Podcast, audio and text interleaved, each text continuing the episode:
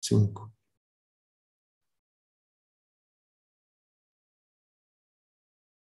Si estás inscrito en el Diplomado de la Suprema Corte y los Derechos Humanos 2021, para poder presentar el examen de cada módulo deberás haber registrado tus asistencias, haber evaluado los disertantes.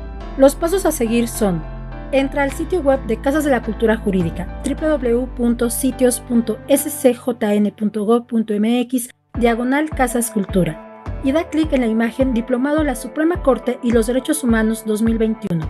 Selecciona la sede que corresponda a tu registro. Escribe tu usuario y contraseña, da clic en Ingresar. Una vez dentro de la plataforma, da clic en el módulo en el que quieras validar tu asistencia y para registrarla da un clic en la casilla del lado derecho en automático marcará el símbolo de aprobado en color azul. Enseguida deberás responder la evaluación del disertante. Para evaluar al disertante da clic en contestar preguntas. Responde las seis preguntas. Al finalizar, da clic en enviar respuestas. Aparecerá el símbolo de aprobado del lado derecho, lo que significa que se han enviado exitosamente. Si aparecen los símbolos de aprobado en color azul en las casillas de asistencia y de evaluación del disertante, no importa que el sistema te marque 0%, o te muestre un signo de interrogación. Ambas actividades quedarán registradas. En caso de tener alguna dificultad para ingresar a la plataforma, podrás registrar tu asistencia antes del examen de cada módulo. Recuerda que las lecturas disponibles en la plataforma son material de apoyo y que las obras recomendadas por los disertantes podrás buscarlas en librerías y bibliotecas físicas o digitales. Suprema Corte de Justicia de la Nación. El poder de la justicia. Bienvenidas y bienvenidos a Casas de la Cultura Jurídica. Las Casas de la Cultura Jurídica son espacios públicos que ofrece la Suprema Corte de Justicia de la Nación a la sociedad, para dar a conocer el desempeño de las funciones jurisdiccionales del Alto Tribunal y del Poder Judicial de la Federación. Están distribuidas en las principales ciudades de todos los estados de la República.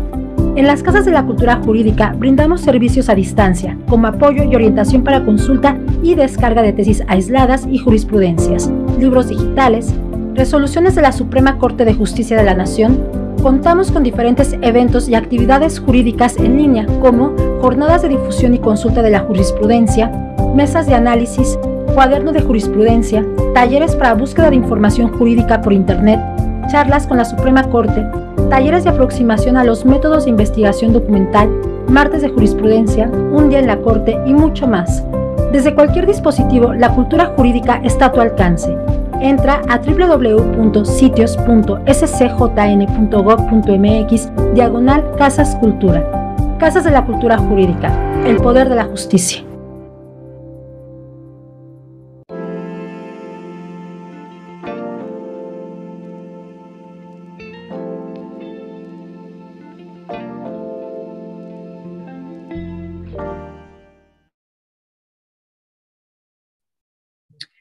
Muy buenas tardes a todas las personas que nos acompañan el día de hoy en la tercera sesión del diplomado La Suprema Corte y los Derechos Humanos, edición 2021, organizado en coordinación con la Dirección General de Derechos Humanos. Mi nombre es Rocío Pilar Rodríguez Aro y soy directora de la Casa de la Cultura Jurídica en Ciudad Juárez. Estaré con ustedes moderando esta transmisión. Con el fin de recibir sus preguntas para la disertante, Hago de su conocimiento que el chat de esta transmisión se abrirá dentro de los siguientes 15 minutos. Por lo anterior, favor de actualizar la página de su navegador para poder visualizar. Hoy tenemos el honor de contar con la participación de la maestra Daniela del Carmen Suárez de los Santos, subdirectora general de Planación Estratégica y Seguimiento de Proyectos de la Dirección General de Derechos Humanos de la Suprema Corte de Justicia de la Nación, quien expondrá el tema Recepción del Derecho Internacional de los Derechos Humanos, primera parte. A continuación, me permito dar lectura de su síntesis curricular. Es maestra en Derechos Humanos y Garantías por el ITAM. Es maestra en Derecho con enfoque en Derechos Humanos por la Universidad Nacional Autónoma de México y especialista en justicia constitucional, interpretación y aplicación de la Constitución por la Universidad Castilla-La Mancha, España. Es profesora adjunta de la materia Decisiones relevantes del Sistema Interamericano de Derechos Humanos, en la maestría en Derecho Constitucional en la Escuela Libre de Derecho de la Ciudad de México. Realizó una estancia en la Comisión Interamericana de Derechos Humanos con sede en Washington, D.C. y laboró en la primera sala de la Suprema Corte de Justicia de la Nación. Se desempeñó como secretaria técnica, coordinadora de la Secretaría Ejecutiva del Pleno del Consejo de la Judicatura Federal. Actualmente ocupa el cargo de subdirectora general de Derechos Humanos de la Suprema Corte de Justicia de la Nación. Le damos la más cordial bienvenida a la maestra Daniela del Carmen Suárez y le dejo el uso de la voz. Muchas gracias, maestra. Buenas tardes a todos. Buenas tardes a todas y a todos. Bueno, muchísimas gracias, licenciada Rocío, por tan amable presentación. Mm, antes que nada, eh, agradezco a todo el equipo de la Dirección General de Casos de la Cultura Jurídica, así como a la Presidencia de la Suprema Corte de Justicia de la Nación por la invitación a participar en este diplomado, ahora ya en, materia de derechos humanos. En esta clase abordaremos un tema sumamente relevante para el derecho mexicano, que es precisamente la recepción del derecho internacional de los derechos humanos Em, en el ordenamiento jurídico interno. Y para abordar este tema, en primer lugar, es muy importante referirnos a, la reforma constitucional en materia de derechos humanos de junio de 2011, quien fue la responsable de abrirle las puertas al derecho internacional de los derechos humanos en nuestro país. Em, en la sesión de ayer vieron el contenido ya del artículo primero constitucional y las obligaciones específicas de, las autoridades en la materia, pero me gustaría recapitular algunos temas relevantes para efectos de esta sesión. Em, como ustedes recordarán, el artículo primero, párrafo segundo de nuestra Constitución Federal menciona muy claramente em, que todas las normas y lo eh, que todas las normas relativas a los derechos humanos se interpretarán de conformidad con la Constitución y con los tratados internacionales de la materia, favoreciendo en todo tiempo la protección más amplia a la persona. Y posteriormente se establece una serie de obligaciones a todas las autoridades que consisten en promover, respetar, proteger y garantizar los derechos humanos de conformidad con los principios también ya analizados en la sesión pasada de universalidad, interdependencia, indivisibilidad y progresividad.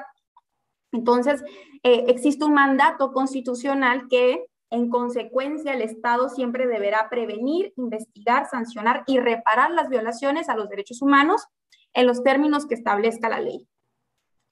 Así, es muy importante ver la importancia que tuvieron los cambios establecidos en el artículo primero constitucional. Son de una enorme trascendencia, partiendo desde esta distinción conceptual entre derechos humanos y sus garantías, también el, cambio fundamental que, hubo en, en, la postura del Estado que antes otorgaba derechos eh, ahora se reconocen los derechos humanos, también eh, la, la, ampliación de las fuentes de derechos humanos sumando a la Constitución, pues los tratados internacionales ratificados por el Estado mexicano. Y bueno, el, reconocimiento de estos principios que de igual forma ya fueron analizados, pero que también abordaremos en esta sesión, los principios del el principio pro persona y el de interpretación conforme además de la serie de, obligaciones que acabo de mencionar previamente. Aclarado esto, entonces eh, vemos y comprendemos que la reforma constitucional en materia de derechos humanos de junio de 2011, que por cierto estamos conmemorando una década desde su emisión, fue fundamental para poder hablar y entender y aplicar el derecho internacional de los derechos en sede interna. No obstante, la, implementación es muy, muy importante tener presente esto porque la implementación de la reforma constitucional en materia de derechos humanos y de la incorporación del derecho internacional a sede interna se logró en gran medida a todo el trabajo interpretativo que realizó la Suprema Corte de Justicia de la Nación para dotar de contenido y sobre todo sentido a la reforma constitucional y que tenemos como gran prueba esta décima época de jurisprudencia.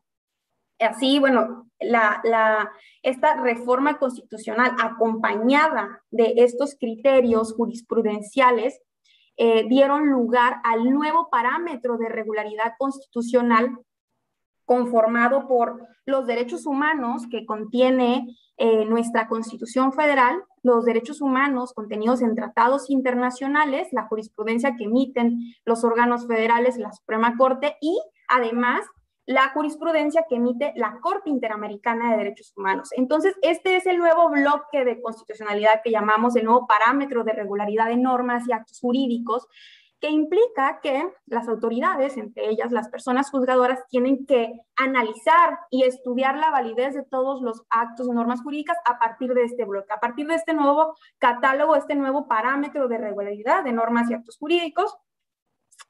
Y para poder entender cómo fue que llegamos hasta aquí es y el papel de la Suprema Corte, además, para tener claro este bloque de, de constitucionalidad, quien sentencia a sentencia ayudó a la implementación de la reforma, eh, es muy importante entender algunos puntos fundamentales eh, que abordaremos en esta sesión, como algunos eh, puntos muy breves sobre el sistema interamericano de derechos humanos y posteriormente abordaré dos de los principales precedentes que permitieron a la, a la Corte, a nuestro Tribunal Constitucional, sentar las bases sobre distintos puntos fundamentales de la reforma, que es, seguramente ustedes ya, ya los han escuchado, el expediente varios 912, diagonal 2010, y la contradicción de tesis 293, diagonal 2011.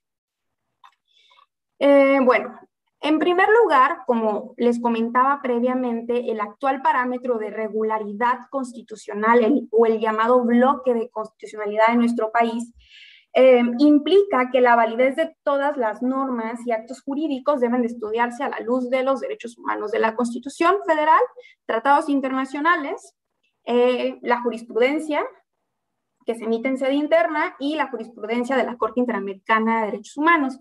Eh, ¿Me puedes ayudar ¿Me pueden ayudar a proyectar la, diapositiva sobre el bloque de constitucionalidad?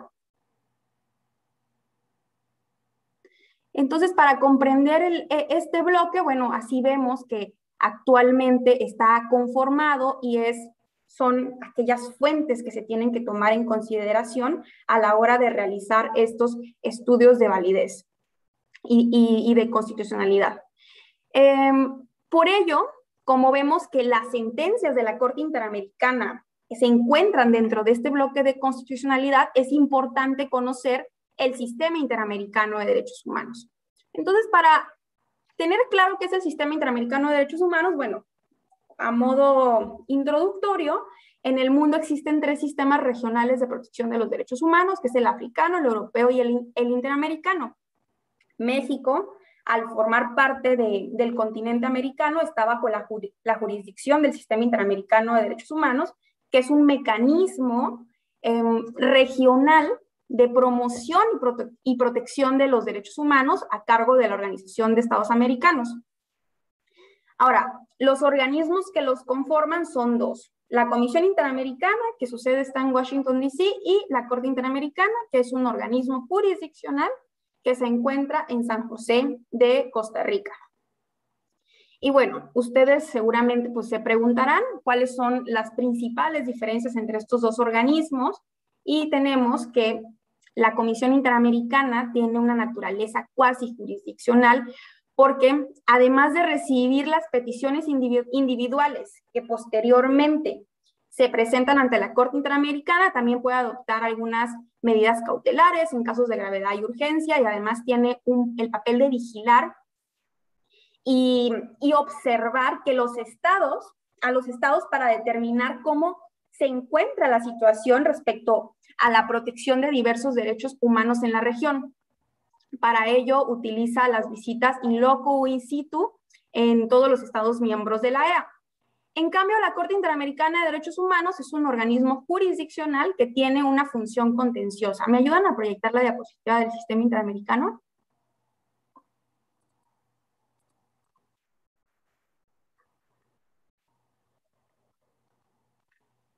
Bueno, como les comentaba, bueno, la Corte Interamericana es un organismo jurisdiccional que tiene una función contenciosa. Em, ¿Qué quiere decir esto? Bueno, pues determina si un Estado violó o no un derecho reconocido en la Convención Americana de Derechos Humanos o alguna otra convención del Sistema Interamericano de Derechos Humanos.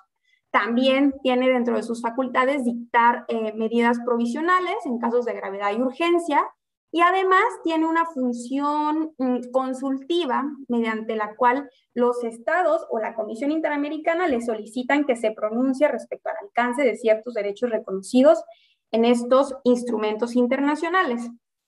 Aquí, bueno, em, es importante aclarar que México es parte de la Convención Americana desde el 24 de marzo de 1981 y que reconoció la competencia contenciosa de la Corte Interamericana de Derechos Humanos desde el 16 de diciembre de 1998, con lo cual ya se dota de competencia para que este organismo, es decir, la Corte Interamericana, en un caso en concreto pueda condenar al Estado mexicano. Eh, estamos hablando que actualmente hay más de 309 sentencias de la, de la Corte Interamericana de Derechos Humanos, que como ya vimos, eh, las personas juzgadoras tienen que tomar en cuenta a la hora de resolver toda la jurisprudencia que emite la, la, Corte Interamericana y de México tenemos actualmente 11 casos contenciosos. ¿Pueden proyectar la diapositiva, por favor?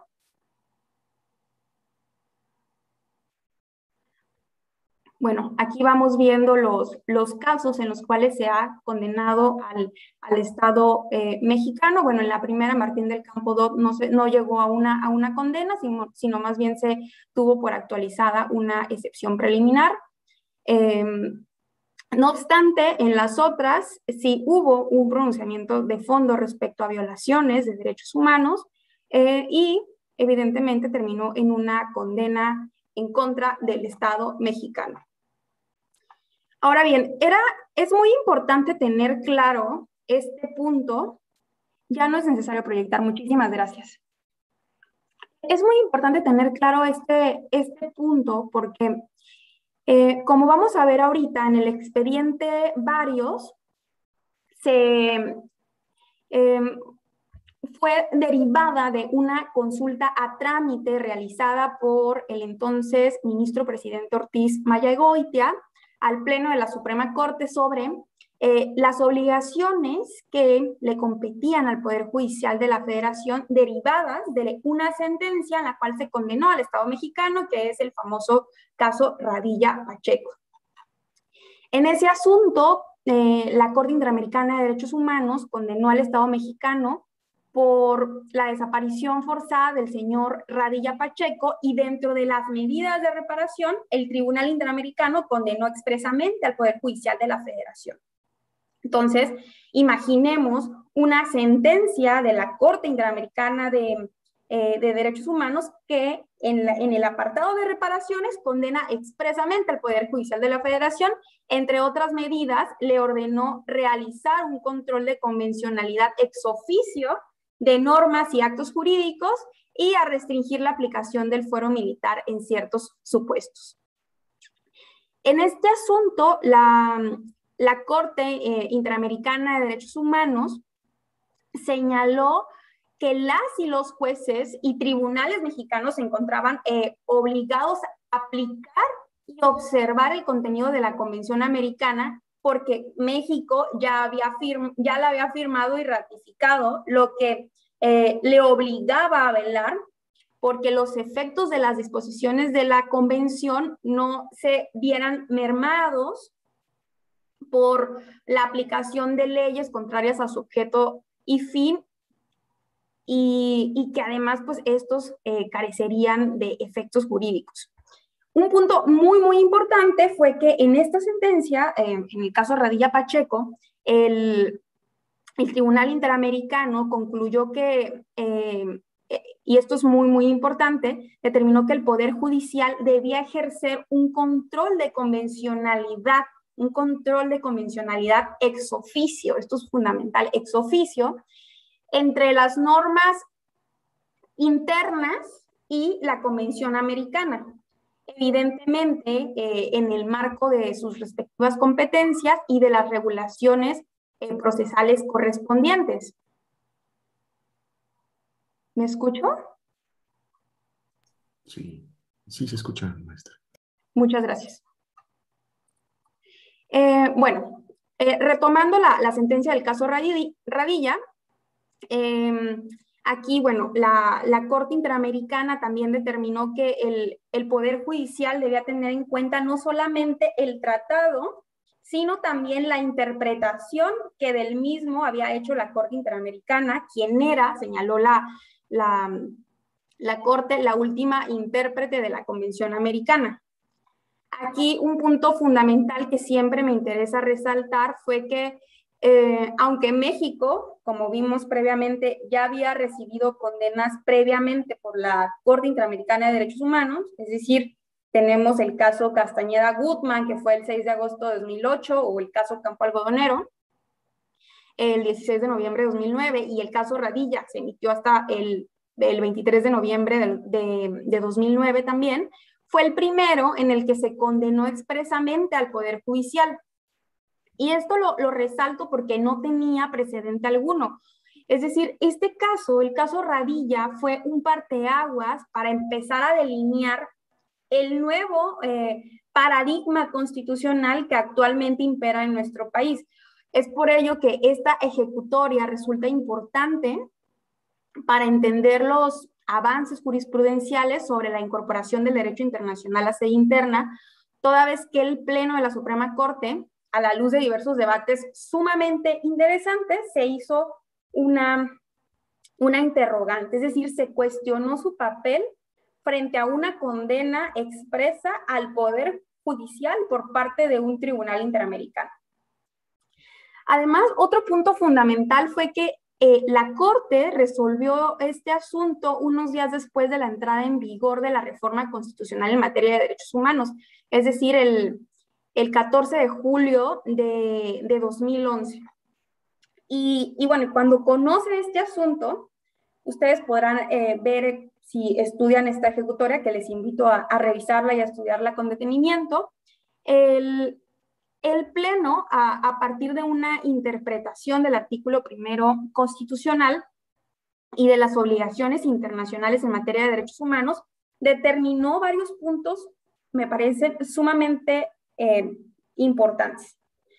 El primero de ellos fue que las resoluciones emitidas por la Corte Interamericana y ojo, la eh, solo en las que se condenara al Estado mexicano serían vinculantes para todas las autoridades en sede interna en el ámbito de sus respectivas eh, competencias y las otras únicamente serían orientadoras, siempre que beneficiara más a la persona. Entonces, se estableció este doble nivel entre las en las que se condena al Estado eh, mexicano y las otras eh, sentencias que emite la Corte Interamericana en las que se condenan a los otros Estados miembros de la OEA. Entonces aquí la Corte me parece que hace un primer acercamiento muy importante al tema porque amplía este bloque de constitucionalidad incorporando únicamente en las que se eh, condenó a, México. Por otro lado, bueno, este, este, punto también es fundamental para entender la incorporación del derecho internacional a sede interna porque el Pleno aclaró que eh, los órganos del Poder Judicial de la Federación mantendrían el control concentrado de constitucionalidad de las normas y actos jurídicos a través, por ejemplo, del juicio de amparo, las acciones de, inconstitucionalidad y las controversias constitucionales, por lo que a la luz del marco normativo existentes tenían eh, competencia expresa para declarar su inconstitucionalidad, pero el Pleno no se quedó ahí, sino que también señaló que precisamente eh, en razón de que la reforma en materia de derechos humanos de, junio de 2011 estableció en el artículo primero constitucional que todas las autoridades en el ámbito de sus respectivas competencias debían velar por los derechos humanos, tanto reconocidos en la Constitución como en los tratados internacionales de los que México es parte,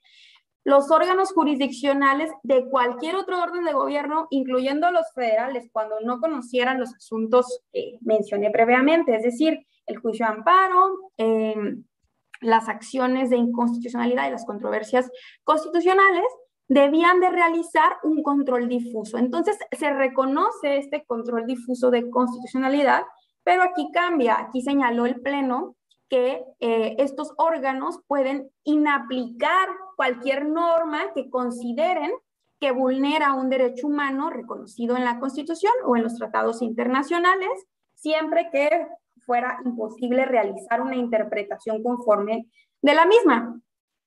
Aquí fue muy interesante porque el, el Pleno señaló que eh, este mecanismo de control de convencionalidad ex oficio, esto es fundamental, que deben eh, realizar las personas juzgadoras, tenían una serie de pasos que además quedaron plasmadas en una jurisprudencia.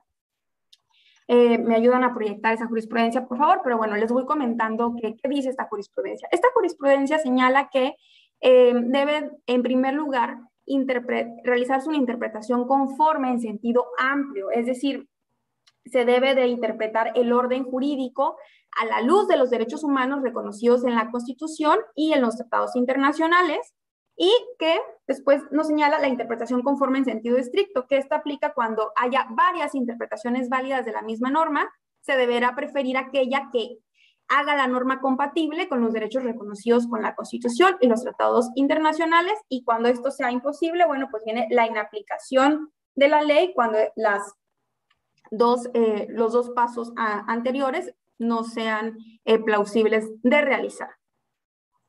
Bueno, aquí nada más para su conocimiento les ponemos la, la tesis que es, derivó de este asunto en relación con la, em, el, el, control de convencionalidad ex oficio.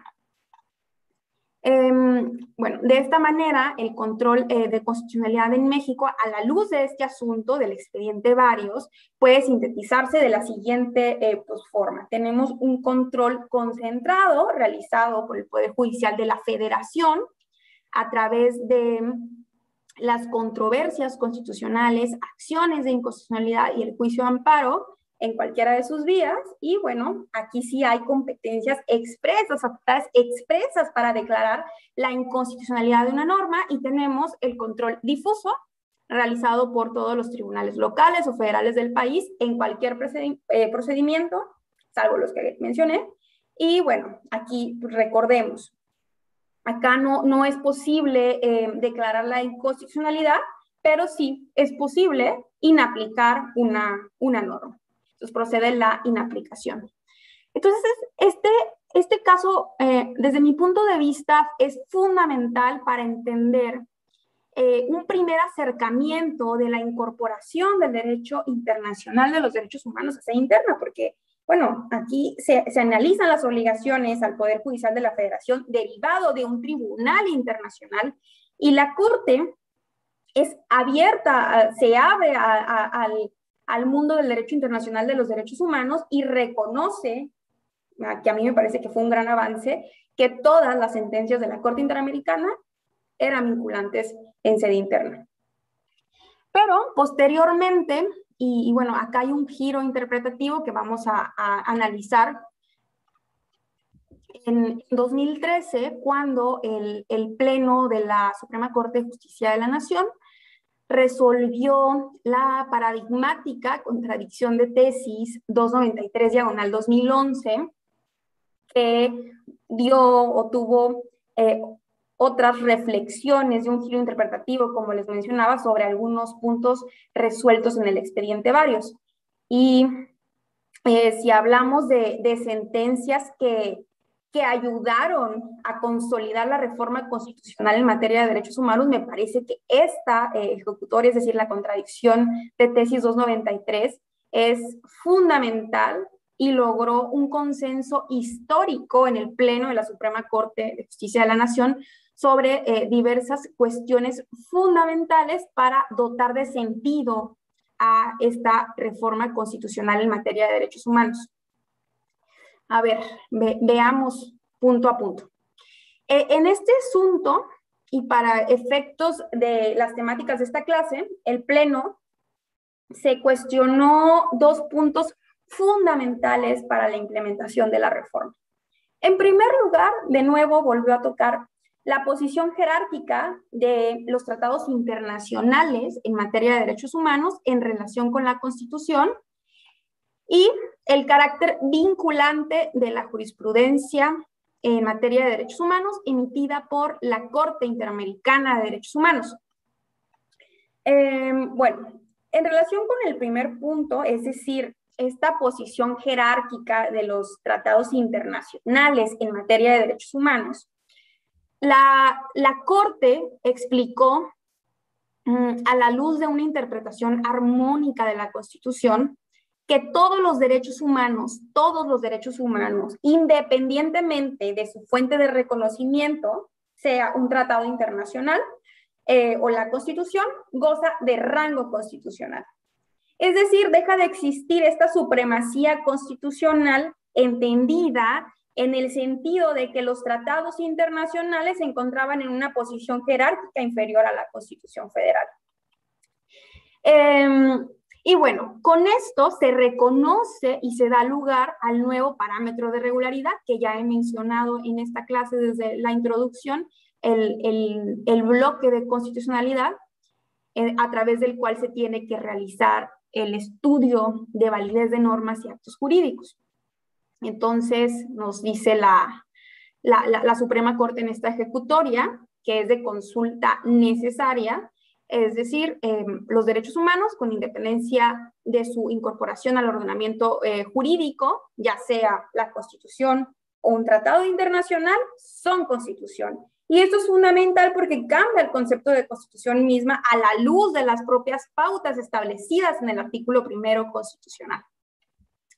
Entonces, en esta ejecutoria es fundamental, eh, pues, ver cómo eh, el Pleno reconoció y, dejó de lado ciertas interpretaciones que se, que se le habían dado respecto al carácter jerárquico de los tratados internacionales citó varios precedentes en los cuales se había entendido previo a la reforma constitucional en materia de derechos humanos que los tratados internacionales estaban en el mismo rango que leyes federales, pero inmediatamente debajo de la Constitución. Había otra interpretación que sostenían que los tratados internacionales estaban por debajo de la Constitución, pero encima de leyes federales y, locales. Y también había otra interpretación que señalaba que los tratados internacionales se ubicaban jerárquicamente por encima de leyes, de leyes generales, federales y locales, pero aún por debajo de la Constitución. Y bueno, esto es eh, históricamente, es interesante leer este desarrollo que hubo en la propia doctrina de la Suprema Corte de Justicia de la Nación respecto a este carácter jerárquico eh, entre constitución y tratados internacionales que se dejó de lado.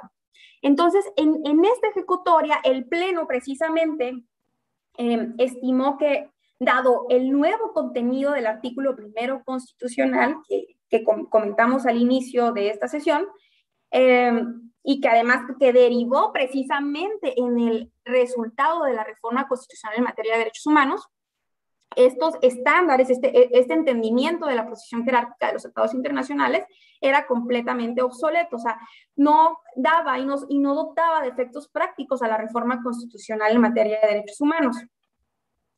Em, además, eh, eh, la, la, Corte señaló que eh, en el artículo primero constitucional se reconocieron los derechos humanos de la Constitución y de los tratados internacionales de los que México es parte y se realizaron dos precisiones que me parecen fundamentales. En primer lugar, bueno, que México reconoce que los derechos humanos reconocidos en los tratados internacionales, em, con independencia de que estos últimos sean o no en materia de derechos humanos. ¿Qué quiere decir esto?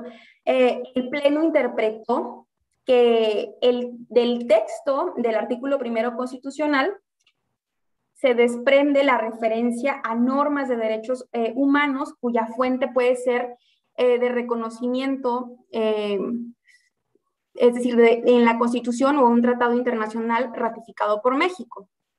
Es decir, si tenemos un derecho humano reconocido en un tratado internacional, aunque su materia no sea de derechos humanos, formará parte del bloque. Y, por ejemplo, se cita el derecho a la asistencia consular de la Convención de Viena sobre Relaciones Consulares. Finalmente, el Pleno también hizo una acotación muy importante en relación a que em, los derechos humanos reconocidos en tratados internacionales son incorporados al catálogo constitucional de derechos humanos em, a través del texto del citado artículo primero constitucional, por lo que la conformación del catálogo de derechos humanos no podía ser estudiada en términos de jerarquía, pues esta reforma constitucional priorizó la, la integración del catálogo de derechos humanos frente a la jerarquización de normas que los reconocen.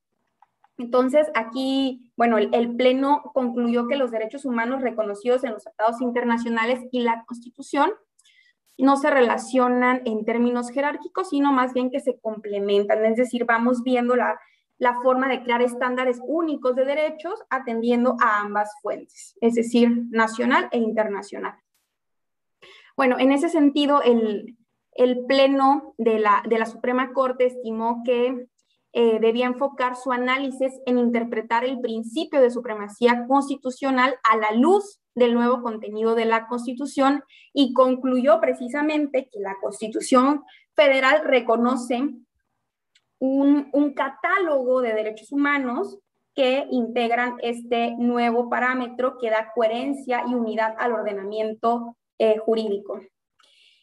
Finalmente, bueno, las relaciones entre los derechos que forman parte de este em, conjunto de, normas, es decir, eh, de, este nuevo parámetro de regularidad, debía resolverse a través de los criterios hermenéuticos como el principio eh, pro persona y el principio de interpretación eh, conforme. En relación con, con el segundo punto, es decir, eh, el carácter vinculante de la jurisprudencia de la Corte Interamericana de Derechos Humanos, la Suprema Corte consideró que era necesario dar fuerza vinculante a todos los criterios interpretativos de las sentencias del el Tribunal Interamericano, a, a, pesar de que el Estado mexicano no haya sido parte en el litigio internacional. Aquí vemos un cambio de interpretación respecto a, eh, al criterio sostenido en el expediente varios. Como ustedes recordarán, acabamos de ver que en el varios se determinó que iba a ser vinculante únicamente aquellos casos en los cuales se condenara al Estado mexicano. Acá en la contradicción de tesis 293 dice el Pleno, dejo de lado este criterio y ahora serán obligatorias todas eh, las sentencias del Tribunal Interamericano.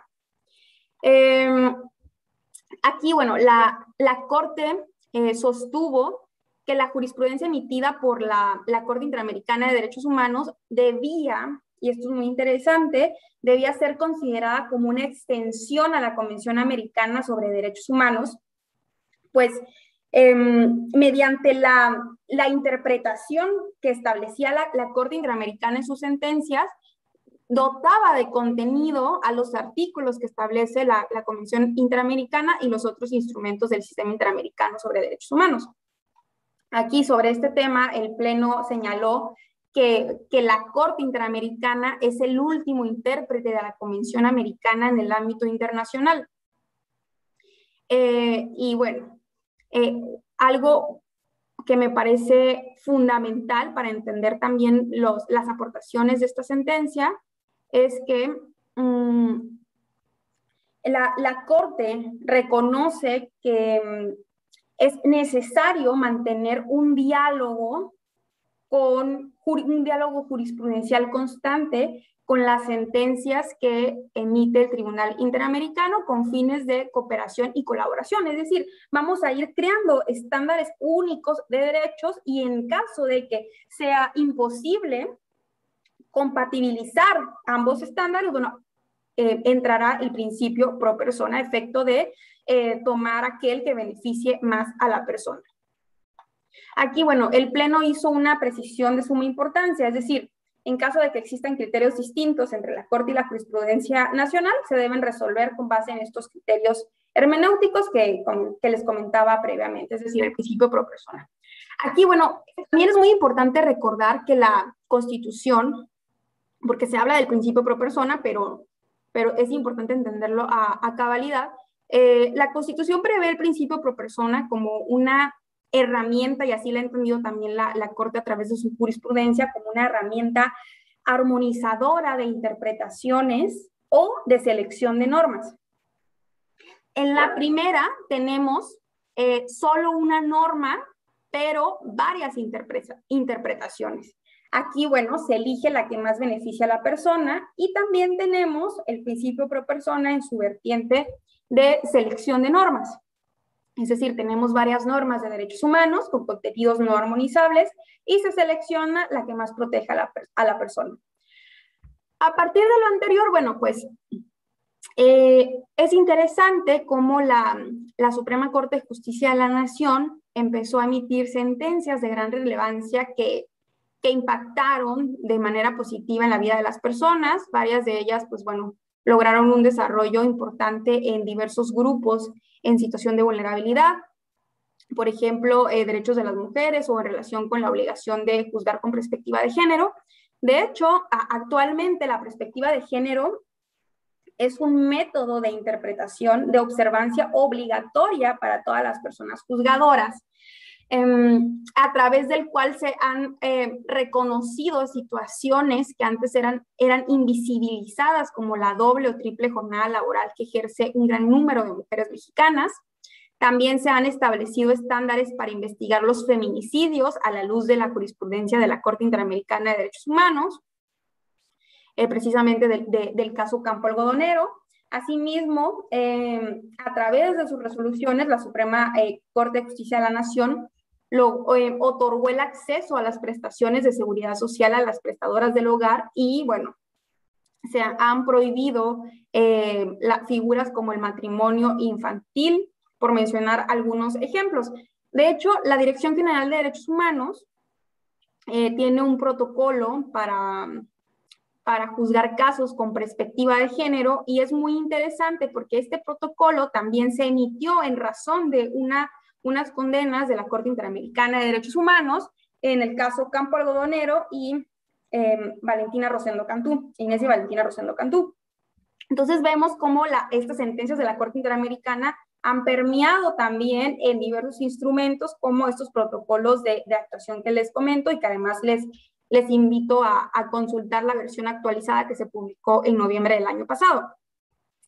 Em, por otro lado, bueno, también la, Corte, a partir de, la delimitación de estas, estos criterios de incorporación del derecho internacional de los derechos humanos, ha dado lugar a generar líneas jurisprudenciales que han reconocido, por ejemplo, los derechos de la comunidad del LGBT y las personas de la diversidad sexual, declarando la validez del matrimonio entre personas del mismo sexo, y prohibiendo cualquier tipo de discriminación basada en la, en la orientación sexual o, identidad de género. Em, en materia también de derechos de personas con discapacidad, la Suprema Corte, a la luz de la reforma constitucional en materia de derechos humanos y de la incorporación del derecho internacional a sede interna, adoptó el modelo social de la discapacidad lo cual entre diversas implicaciones en beneficios de este grupo se han declarado eh, inconstitucionales figuras como la del estado de interdicción. Em, también se han hecho y hemos tenido avances significativos en el derecho a la educación inclusiva para infantes con discapacidad, pues partiendo precisamente de este modelo social no son las niñas, niños y adolescentes quienes deben de adaptarse al sistema educativo, sino es el sistema educativo quien debe de adaptarse a ellas y a ellos y eliminar estas barreras, dejando de lado el modelo médico que les comentaba. Eh, otro ejemplo en cuanto a personas, pueblos y comunidades indígenas, se ha velado por su derecho a una consulta previa, libre e informada en toda decisión que pudiese afectarles y se estableció también que en cualquier procedimiento que sean parte siempre eh, deben contar con un intérprete que entienda su lengua y cultura. Mm, entonces, aquí em, es fundamental ver cómo eh, e, en, estos, en, estas líneas jurisprudenciales, por mencionar algunas, la Corte ha emitido estos criterios que han favorecido la protección de estos grupos en situación de vulnerabilidad y que el derecho internacional de los derechos humanos, es decir, los tratados internacionales, pero también las interpretaciones que sobre los mismos han, había realizado la, Corte Interamericana de Derechos Humanos han sido fundamentales, es decir, la implementación del corpus juris internacional a sede interna la podemos ver a través de todas las resoluciones que se emiten hoy día, en tanto en la primera como en la segunda sala de la Suprema Corte de Justicia de la Nación, en el Pleno de la Suprema Corte, pero también la vemos en, en, los órganos, en los, en los órganos del Poder Judicial, en quienes resuelven los juicios de amparo indirecto, juicios de amparo directo e incluso jueces de primera instancia, se van familiarizando mucho más con la aplicación de este corpus juris internacional. Y eso fue principalmente por las bases que fijó la Corte en, estas, en estos criterios jurisprudenciales que además me gustaría acá eh, proyectarles. Me, ayudan a poner la diapositiva, por favor, de los criterios emitidos en la, de la contradicción de tesis 293 y los cambios que hubo con el expediente varios.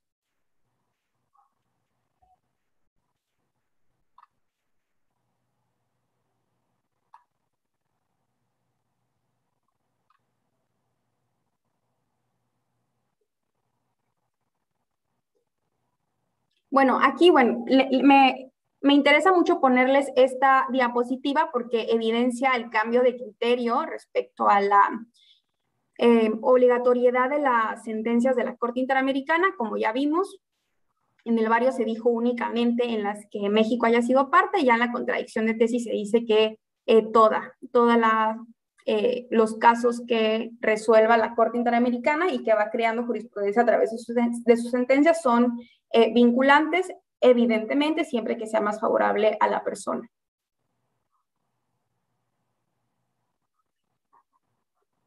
La siguiente, por favor.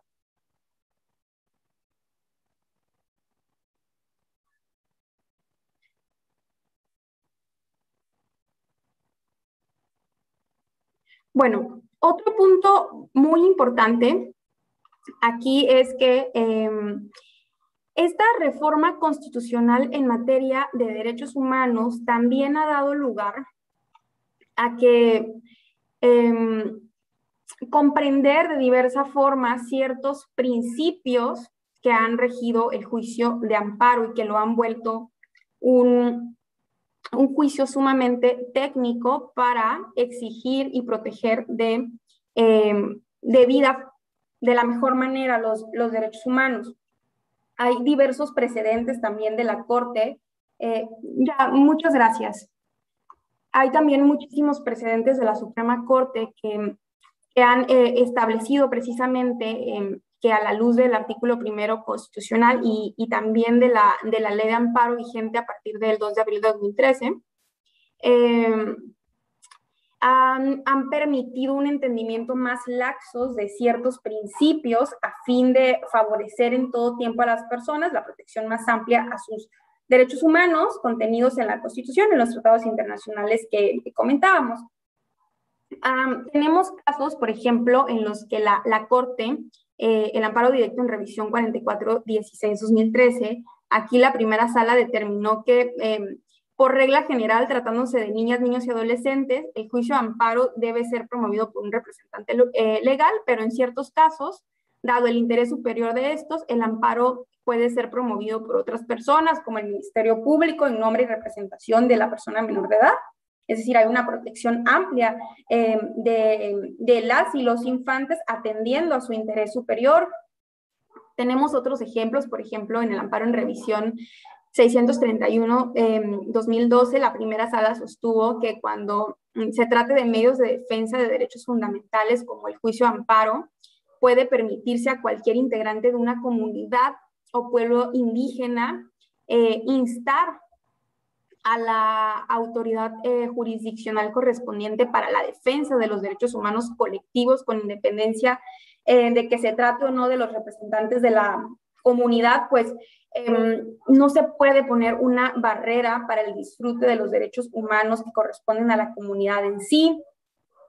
Un, tema muy, importante es, por ejemplo, el, resuelto en el amparo en revisión 1359-2015, en el cual eh, la primera sala sostuvo que una omisión legislativa puede analizarse mediante el juicio de amparo cuando exista eh, evidentemente un mandato constitucional que establezca de manera precisa el deber de legislar en un determinado sentido y esa eh, obligación haya sido incumplida total o parcialmente.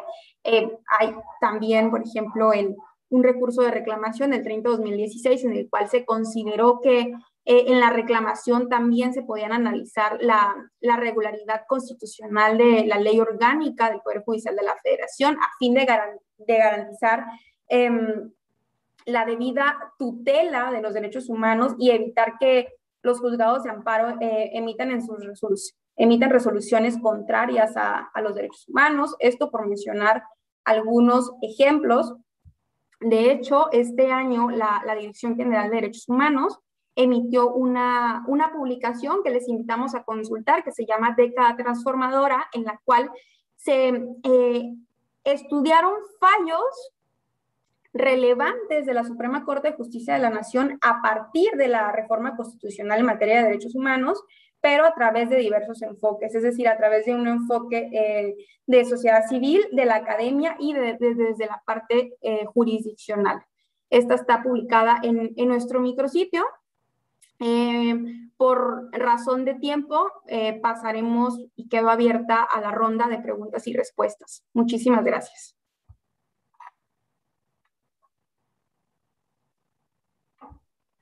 Muchas gracias, maestra, por su conferencia. Eh, vamos a iniciar la sesión de preguntas y respuestas tenemos una serie de, preguntas y debido al tiempo corto que tenemos, pues vamos a tratar de hacerlas, em, de preguntarle por bloques de preguntas y, e iniciamos con el primer bloque. El primer bloque sería, ¿cómo protege mis derechos humanos el derecho internacional? Sería la primera pregunta. Dos, cómo se conforma y genera la jurisprudencia de la Corte Interamericana de Derechos Humanos. Y tres, existe una plataforma digital para consultar la jurisprudencia interamericana. Sería el primer bloque, maestro. Gracias. Gracias. Estoy apuntando para que no se me olvide resolver, eh, responder ninguna.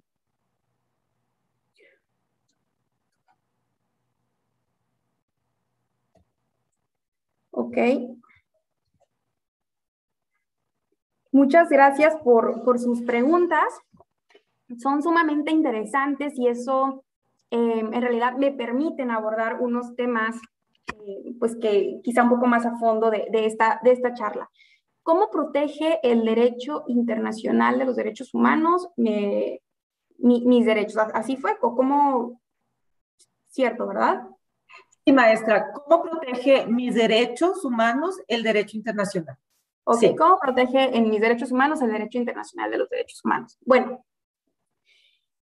lo, acá para responder esta pregunta es muy importante tener presente de nuevo la reforma constitucional eh, en materia de derechos humanos y en específico el artículo primero constitucional, quien señala que dice, esta constitución y los tratados internacionales en materia de derechos humanos de los que eh, el Estado mexicano sea parte, deberán de, son, deben de observarse. Eso en primer lugar. Y después dice, em, esta, eh, esta constitución se interpretará en relación con los derechos humanos contenidos en, en la constitución y en los tratados internacionales de los que México es parte. Eso por otro lado. Entonces tenemos que desde el texto constitucional se reconocen los derechos reconocidos en tratados internacionales en materia de derechos humanos. Posteriormente, la, eh, la Corte, la Suprema Corte de Justicia de la Nación, a través de, de diversos fallos, en específico la contradicción de tesis 293, plantea cómo se debe de estudiar la validez de todas las normas y actos jurídicos en sede interna. Y a partir de aquí se crea el nuevo bloque de constitucionalidad, el nuevo parámetro de regularidad de normas y actos jurídicos. Entonces, tenemos que este nuevo parámetro que tiene la obligación de observar las personas juzgadoras a la hora de resolver un caso, deben de estar compuesta por los derechos humanos contenidos en la Constitución Federal en tratados internacionales, en la jurisprudencia misma que se emite en sede interna y en la jurisprudencia de la Corte Interamericana. Entonces, eh, ¿cómo los protege? Bueno, muchas veces los derechos humanos que reconoce la Constitución y los tratados internacionales coinciden, pero los alcances de este derecho, el contenido de estos derechos pueden variar atendiendo al órgano que lo interpreta. Por eso es que dice la Corte debe existir un diálogo entre eh, los tribunales internos y la Corte Interamericana de Derechos Humanos.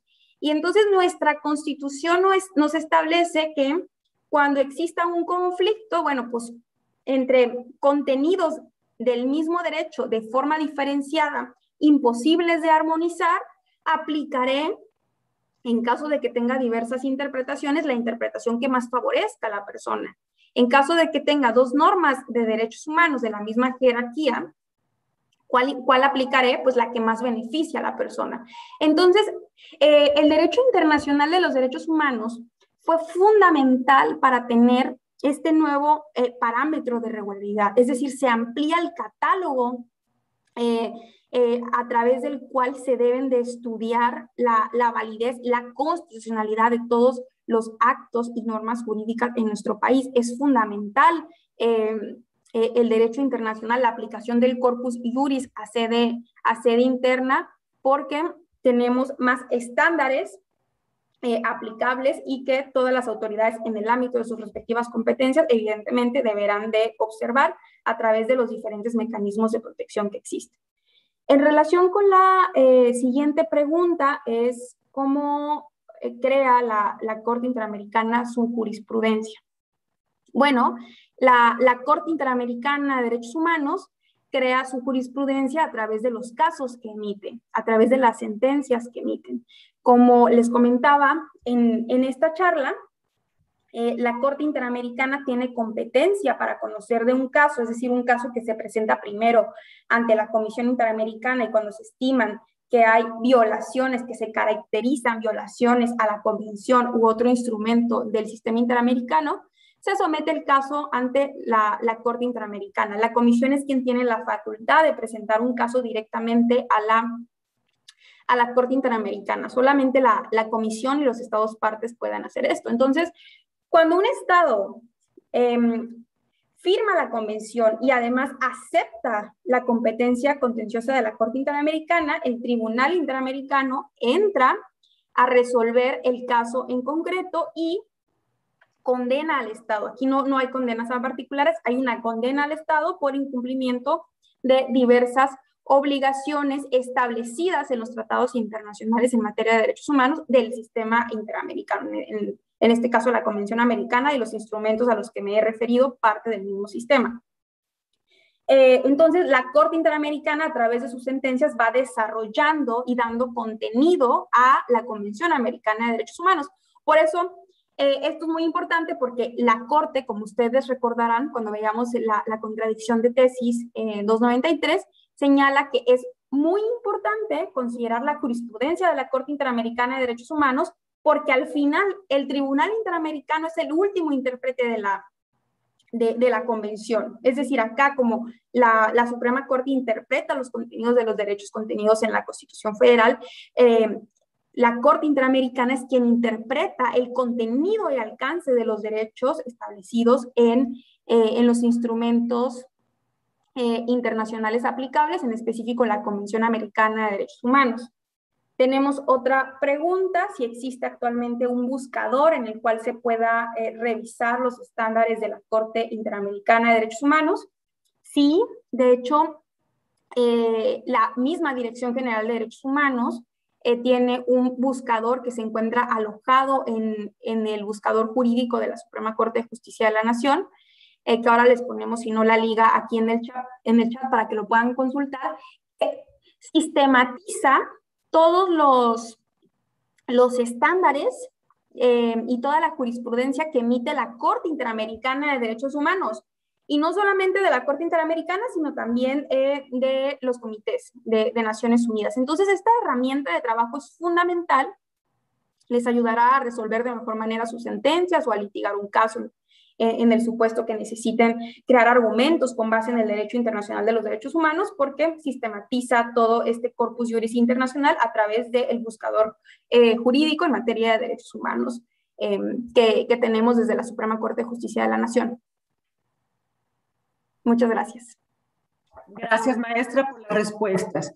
Nuestro siguiente bloque de preguntas serán las siguientes. Primera, por una violación a los derechos humanos, ¿puedo acudir directamente a la Comisión Interamericana de Derechos Humanos? Esta sería la primera pregunta. La segunda, ¿qué sucede con los jueces que no se sujetan a lo dispuesto en, en los tratados internacionales en materia de derechos humanos? Y en este último bloque sería la pregunta, ¿cómo se compone el bloque constitucional?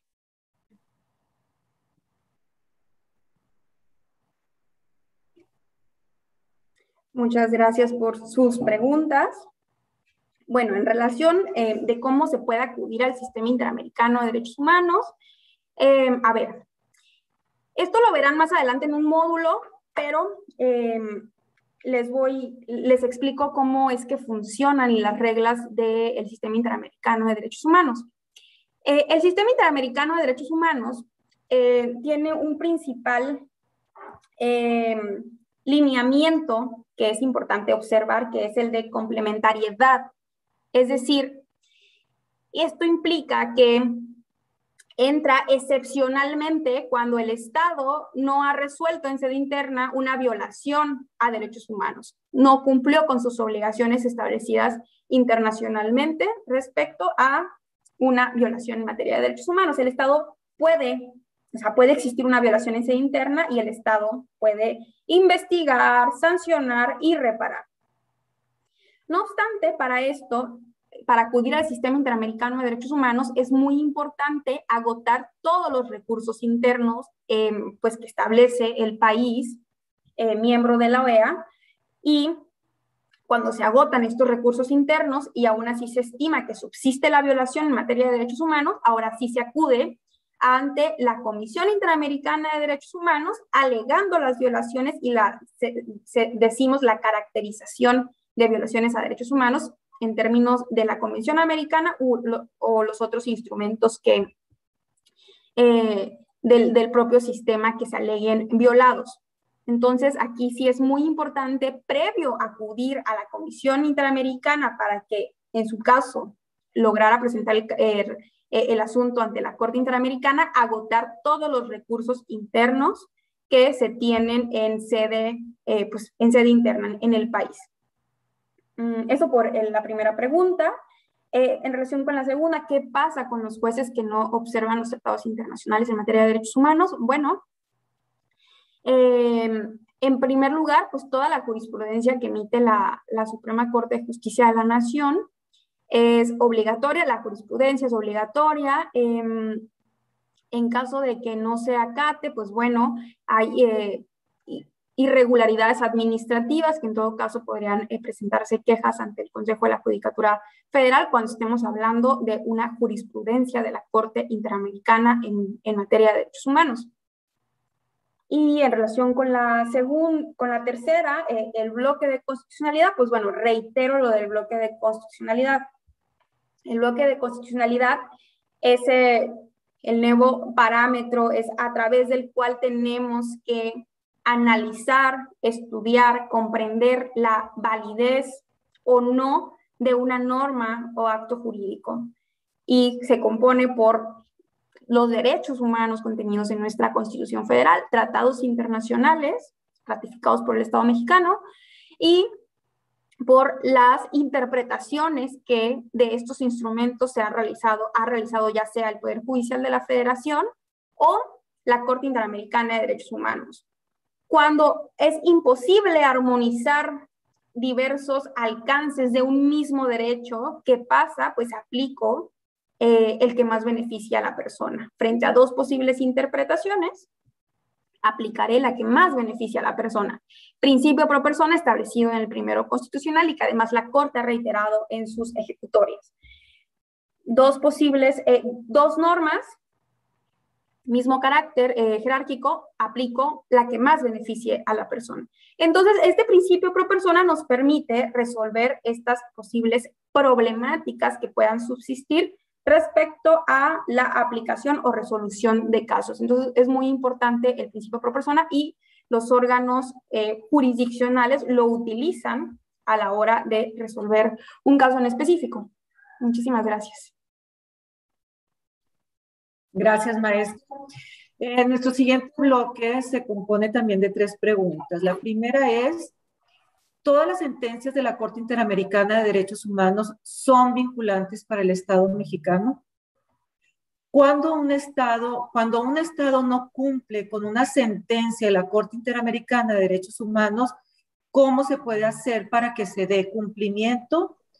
Y la última de este bloque sería, la Corte Interamericana de Derechos Humanos puede atraer de forma oficiosa un caso específico de un Estado que sea parte integrante?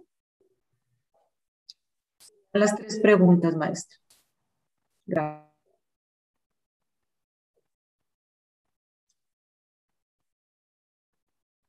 Gracias por sus preguntas. ¿Me podría repetir la primera? Sí, claro, maestra. La primera es, ¿todas las sentencias de la Corte Interamericana de Derechos Humanos son vinculantes para el Estado mexicano? Perfecto. Eh, bueno, empecemos con estas, esta ronda de preguntas. Como ustedes recordarán eh, y que vimos durante esta exposición, eh, la Corte actualmente, a partir de la contradicción de tesis 293 diagonal 2011, dijo que todas las sentencias, todas, es decir, no solamente las que se condenó a México, sino todas, eh, son vinculantes para el Estado mexicano. ¿Por qué? Porque aquí la Corte Interamericana va dotando de contenido y alcance a los derechos establecidos en la Convención Americana sobre Derechos Humanos. Entonces, todas son eh, vinculantes, se dejó detrás el primer em, pronunciamiento respecto a este tema que se tuvo en, el expediente varios. Actualmente toda la jurisprudencia es obligatoria. En el barrio se había dicho que únicamente en los que México haya sido parte. En la contradicción de tesis 293 se dijo que en toda. De hecho, a la, jurisprudencia que, les proyecté eh, se establece, hay, hay tesis respecto a estos dos pronunciamientos y en la contradicción de tesis se supera al, al varios. Entonces, hay que acudir a todas las sentencias de la Corte Interamericana de Derechos Humanos. Respecto a las sentencias de la Corte Interamericana de Derechos Humanos, bueno, todas las sentencias de la Corte Interamericana de Derechos Humanos tienen un apartado de reparaciones. Aquí, bueno, es muy, muy interesante porque ustedes van a ver que estas ejecutorias, cuando empiezan a, a, desarrollar el tema de reparaciones, siempre señalan que esta esta sentencia es una forma de reparación per se porque se hace un desarrollo eh, de los hechos y se estima que está relacionado con el derecho a la verdad de las víctimas. Y posteriormente se dicta una serie de, reparaciones en el sistema interamericano de derechos humanos, hablamos de una reparación integral, es decir, no se deja o no se tiene por cumplido el derecho a una reparación integral únicamente con una indemnización sino que se dictan una serie de medidas como garantías de no, no repetición, rehabilitación, satisfacción, incluso eh, estas, bueno, las garantías de no, de no repetición son muy, muy emblemáticas de las sentencias de la Corte Interamericana de Derechos Humanos. Obviamente, cuando se dicta una sentencia de la Corte Interamericana, entra a una fase de cumplimiento y el mismo Tribunal Interamericano observa el cumplimiento de la sentencia. Eh, muchas de estas sentencias es complejo, eh, debo decirlo, eh, acatar cada una de las formas de reparación, sobre todo cuando estamos hablando de estas medidas de no, de no repetición o, eh, por ejemplo, en temas también de, desaparición forzada. Estamos hablando que al día de hoy el caso, por ejemplo, Radilla Pacheco no se ha declarado cumplido por la Corte Interamericana de Derechos Humanos porque una de las condenas que, que recibió el Estado mexicano en esta sentencia fue encontrar al, señor Radilla Pacheco y condenar a los responsables.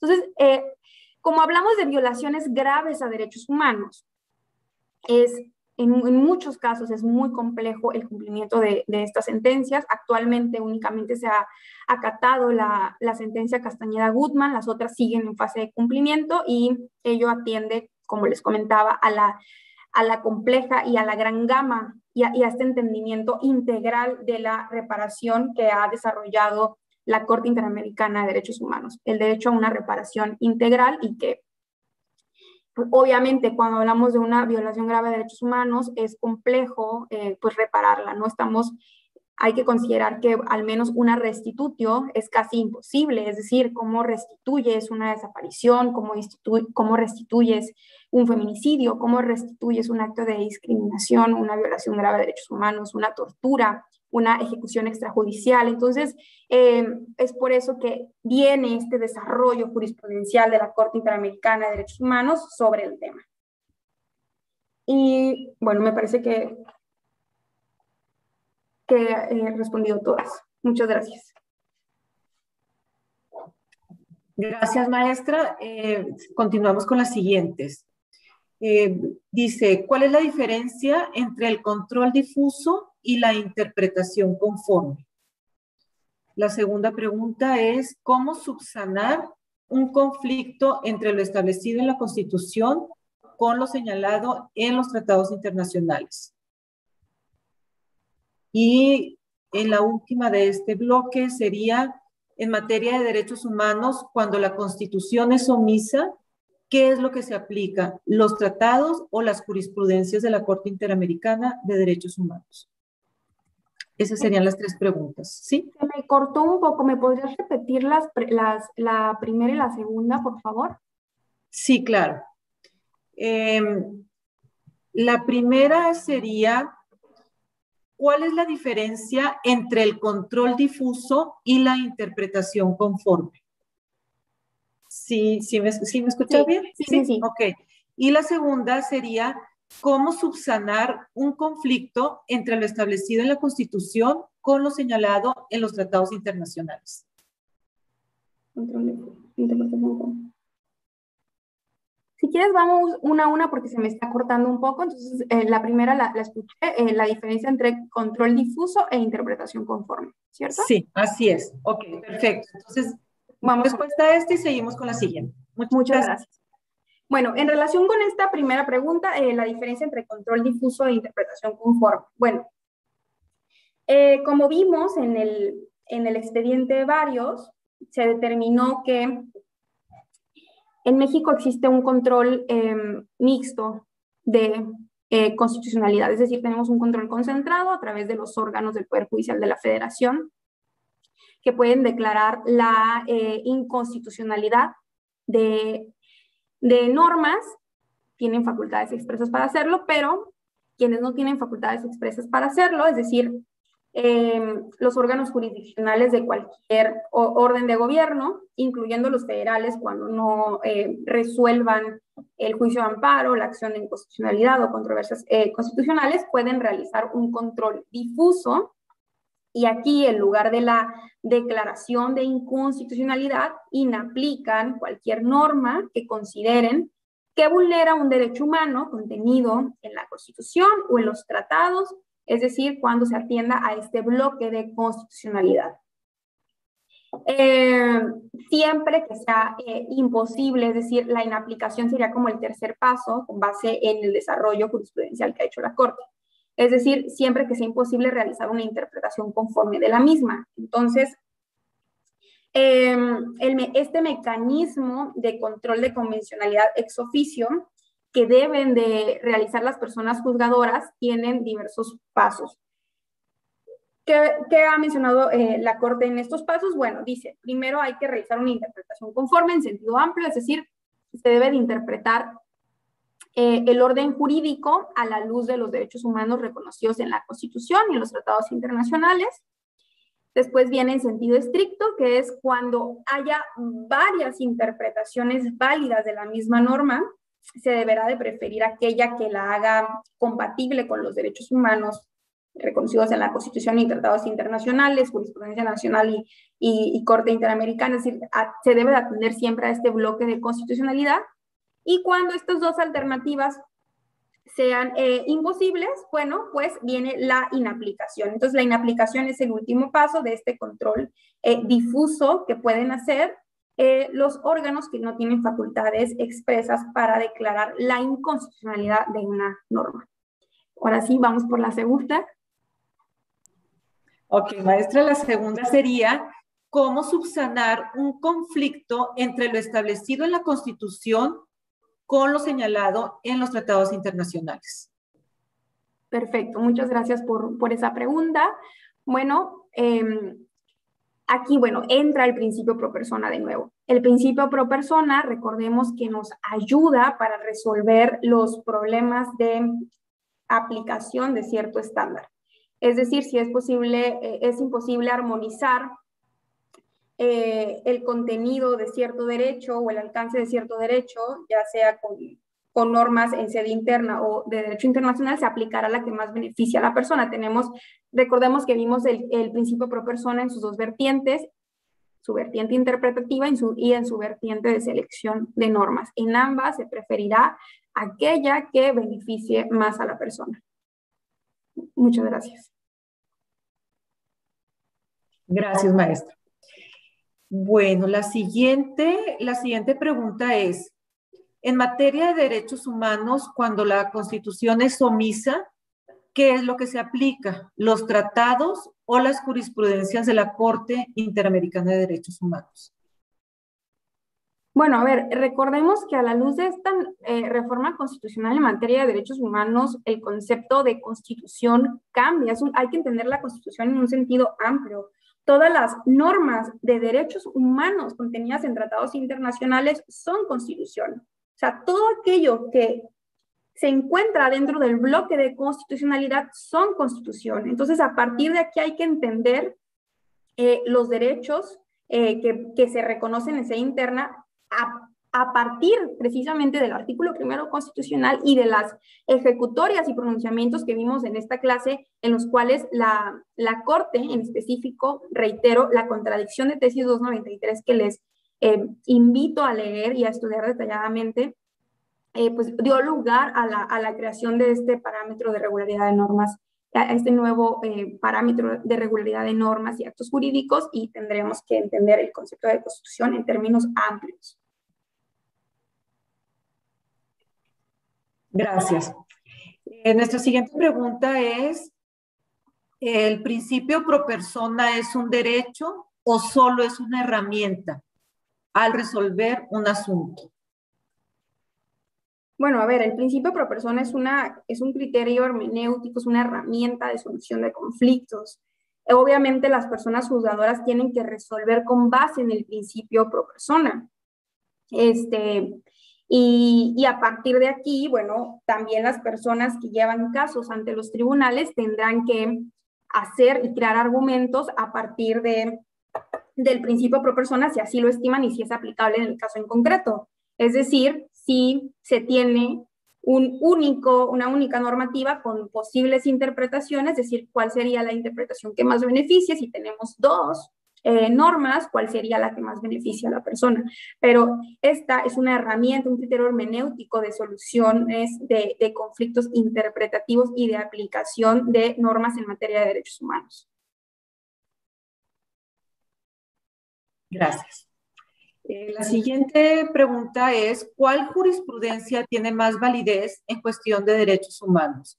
¿La de la Corte Interamericana o la de la Suprema Corte de Justicia de la Nación?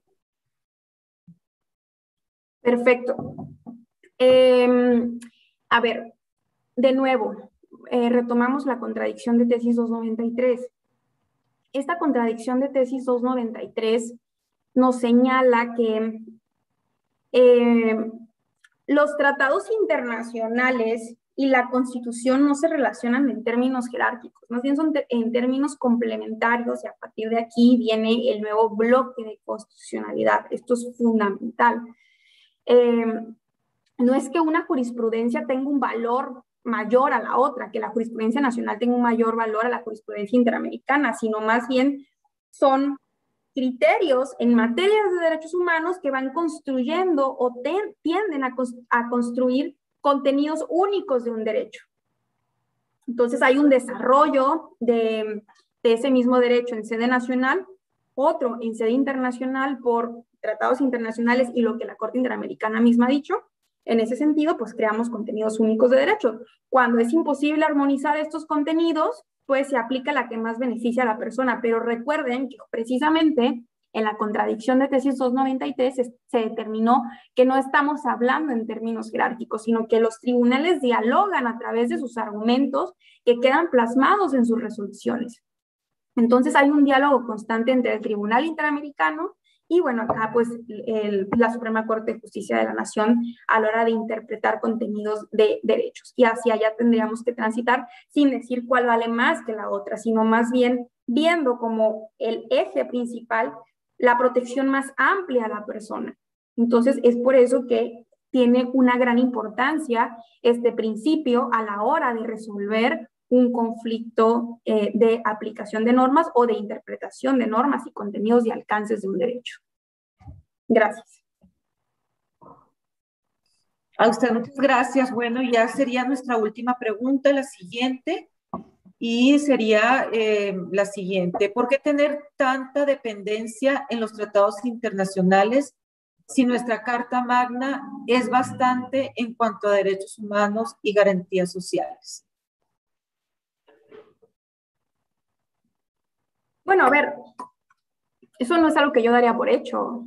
O sea, eh, no es que eh, nuestra carta, bueno, no, me gusta el término carta magna, nuestra constitución federal sea, eh, no sea perfeccionable o, o esté, eh, sobre todo, reconozca de la misma forma y se señale de la misma forma o de mejor manera la protección de un derecho humano en sede internacional. Recordemos que a la luz precisamente de esta reforma constitucional en materia de derechos humanos, tenemos que entender un concepto amplio de constitución. Y a ver, el propio artículo primero constitucional lo, lo, lo menciona. Veamos el artículo primero, dice, los estados, eh, en los Estados Unidos mexicanos, todas las personas gozarán de los derechos humanos reconocidos en esta constitución y en los tratados internacionales de los que el Estado mexicano sea parte, así como de sus garantías para su protección.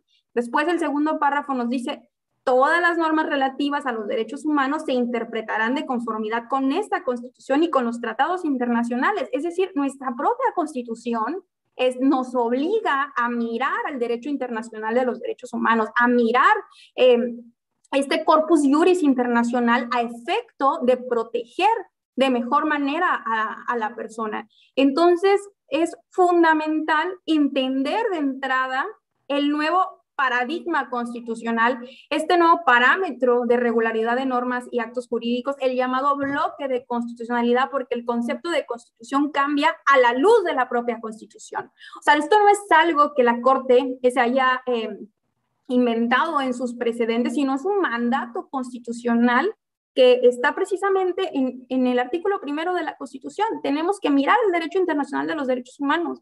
Es obligatorio. Y es decir, y es obligatorio para las personas juzgadoras a la hora de resolver un caso y también es obligatorio para quien litiga un caso y propone argumentos ante los tribunales y para todas las autoridades en el ámbito de sus respectivas competencias. Entonces, eh, creo que hay que tener apertura una apertura a los cambios, que además no es un cambio novedoso, ya tenemos 10 años desde la implementación de esta reforma constitucional. Estamos hablando que esta contradicción de tesis se emitió desde 2013 y es fundamental tener presente estos estándares tanto nacionales como internacionales. No estoy diciendo que un estándar internacional siempre sea más protector que el nacional, sino que hay que mirarlo, hay que considerarlo y hay que aplicar el que más proteja a la persona. Hacia allá tenemos que transitar. Es la persona quien está en el centro, la dignidad de la persona y proteger de mejor manera sus derechos es lo que nos lo que le interesó también a quienes impulsaron esta reforma constitucional y también a todas las eh, eh, las y los ministros que integran el Pleno de la Suprema Corte al dictar estas sentencias que, que bueno, que reitero, eh, tienen como principal intención proteger y crear sentencias que protejan de mejor manera a las personas, que se reparen debidamente las violaciones eh, en materia de derechos humanos y cumplir precisamente con las mismas obligaciones que, tiene el Estado mexicano para tener estos recursos idóneos y eficaces para garantizar violaciones a derechos humanos en sede interna y recordar, o sea, recordar que el juicio amparo es el, por excelencia el principal mecanismo procesal para lograr la, protección a derechos humanos. Tanto es así que, como les comentaba, esta reforma constitucional, que además vino acompañada de una reforma constitucional, eh, de una reforma a, a, la ley de amparo, perdón, este, han permitido flexibilizar muchas de las reglas del juicio de amparo que antes parecían que fueran intocables. Y el ejemplo claro, ver, veamos omisiones legislativas. Tenemos una gran jurisprudencia antes de esta décima época que se mencionaba, incluso dentro de la décima época, que se mencionaba que el juicio de amparo era improcedente contra omisiones legislativas. Y ahora, bueno, la Corte resuelve un asunto y se señala que no, que sí procede contra omisiones legislativas. Y esto por mencionar un ejemplo, pero tenemos muchos otros más por razones de tiempo no mencionamos, pero principio de relatividad. Ahí tenemos eh, una vasta jurisprudencia que nos ha dado eh, pautas para esto, flexibilizar y tener como, tener siempre presente que la finalidad principal del juicio de amparo es proteger los derechos humanos de todas las personas. Pues muchísimas gracias por las respuestas que les ha dado a todo nuestro público asistente el día de hoy a esta sesión. Y maestra Daniela del Carmen Suárez, antes de despedir esta sesión del diplomado, quisiera usted cerrar con alguna conclusión o alguna consideración final antes de despedirnos.